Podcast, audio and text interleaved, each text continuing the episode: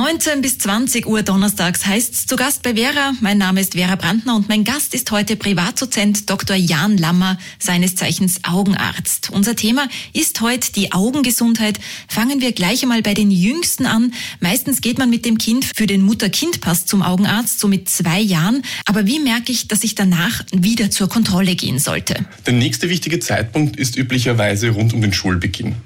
Dabei ist recht wichtig zu beachten, dass die Kinder selbst ja gar nicht benennen können, wenn sie schlecht sehen.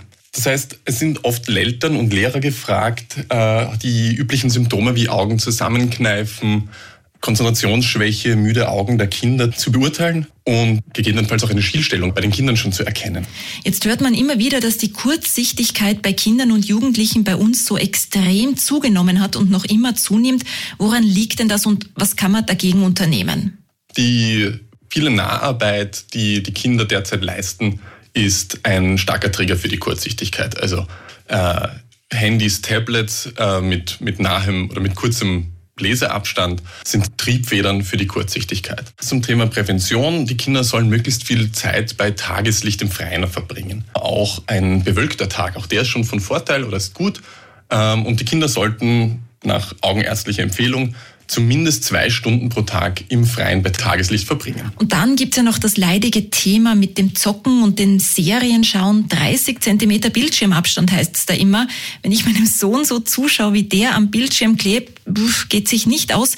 Was sagt der Augenarzt da dazu? Generell ist natürlich geschickt, wenn die Kinder möglichst wenig Zeit mit solchen digitalen Devices verbringen. Wenn natürlich die Kinder aber gerne ihre Serien schauen, dann ist es fast eher zu empfehlen, dass sie das am Fernseher schauen. Denn am Fernseher hat man einen deutlich größeren Abstand als die 30 Zentimeter. Da sitzen die Kinder dann zumindest mehrere Meter vom Fernseher entfernt. Also frische Luft und guter Bildschirmabstand zur Prävention. Wenn die Kurzsichtigkeit dann aber einmal da ist, greifen mittlerweile viele zur Kontaktlinse. Warum da eine augenärztliche Beratung ganz, ganz wichtig ist, reden wir gleich drüber. Sie haben uns vorhin schon berichtet, dass immer mehr Menschen kurzsichtig sind. Viele greifen zu weichen Kontaktlinsen. Das ist aber mit Vorsicht zu genießen. Das Problem mit den weichen Kontaktlinsen ist, dass sie beinahe zu leicht verfügbar sind. Sei es, dass man sie über den Optiker bekommt, aber auch frei über das Internet beziehen kann. Wichtig ist immer eine Begleitung durch einen Augenarzt. Da lernt man dann die richtige Handhabe, wie immer nur mit Kontaktlinsenmittel abspülen, nicht mit Leitungswasser, nicht über Nacht tragen, auch wenn sie kaum zu spüren sind. Und, und das habe ich noch nie gehört, auch in Nassräumen, also im Schwimmbad oder im Dampfbad oder auch am Badeseen, sollen wir nicht unsere normalen, weichen Mehrtageslinsen nehmen. Genau, wenn es denn nicht anders geht natürlich.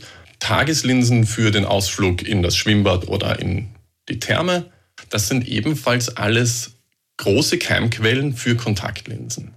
Wenn man also mit Kontaktlinsen in solche Nassräume geht, dann bitte darauf achten, mit Tageskontaktlinsen in Nassräume zu gehen, die man dann im Anschluss auch verwerfen kann und am besten dann auch noch gleich eine Kontaktlinsenpause für den restlichen Tag einlegen.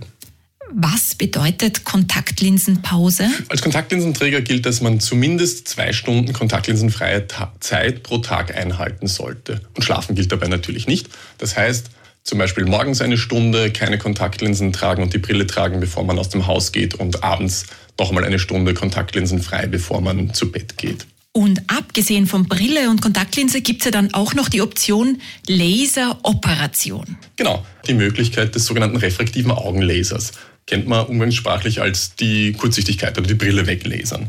Grundvoraussetzung für so einen Laser ist, dass die Brillenwerte über einen gewissen Zeitraum stabil sind. Also das heißt, das Auge zumindest mal ausgewachsen ist. Das Ziel des Lasers ist sehr wohl auf 0,0 Dioptrien im Grunde zu korrigieren, dass dann im Weiteren keine Brillen und Kontaktlinsen mehr notwendig sind. Also die Operation ist für ausgewachsene jüngere Augen geeignet. Es gibt aber auch eine OP fürs fortgeschrittene Alter. Darüber reden wir gleich.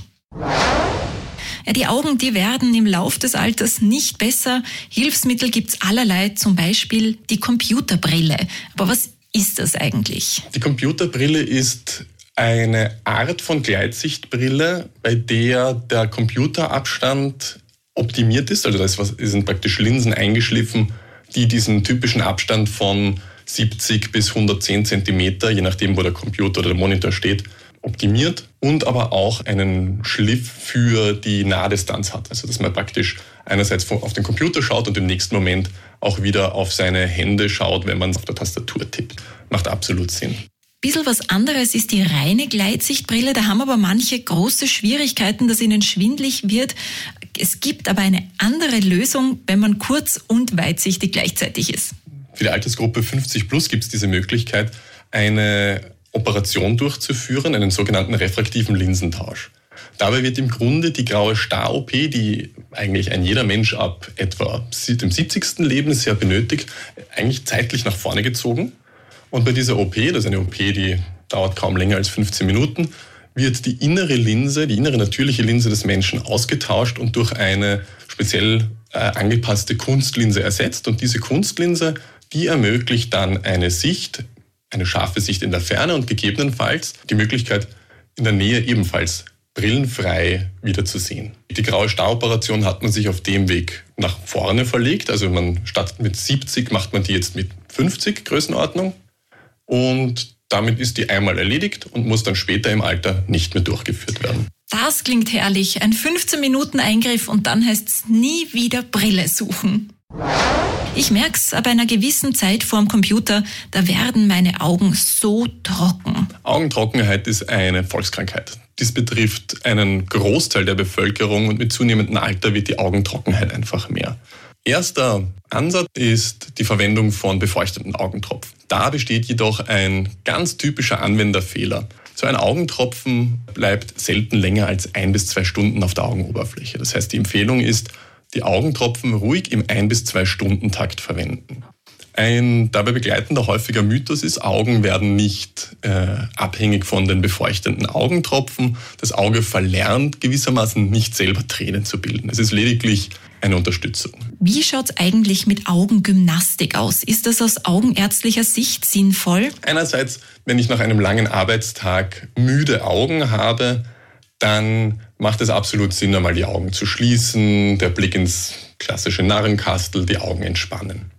Jedoch muss man sich fragen, was dahinter steht. Also im Regelfall gibt es irgendein Problem, das eigentlich der Ursache ist, sei es eben eine schlecht eingestellte Brille oder trockene Augen.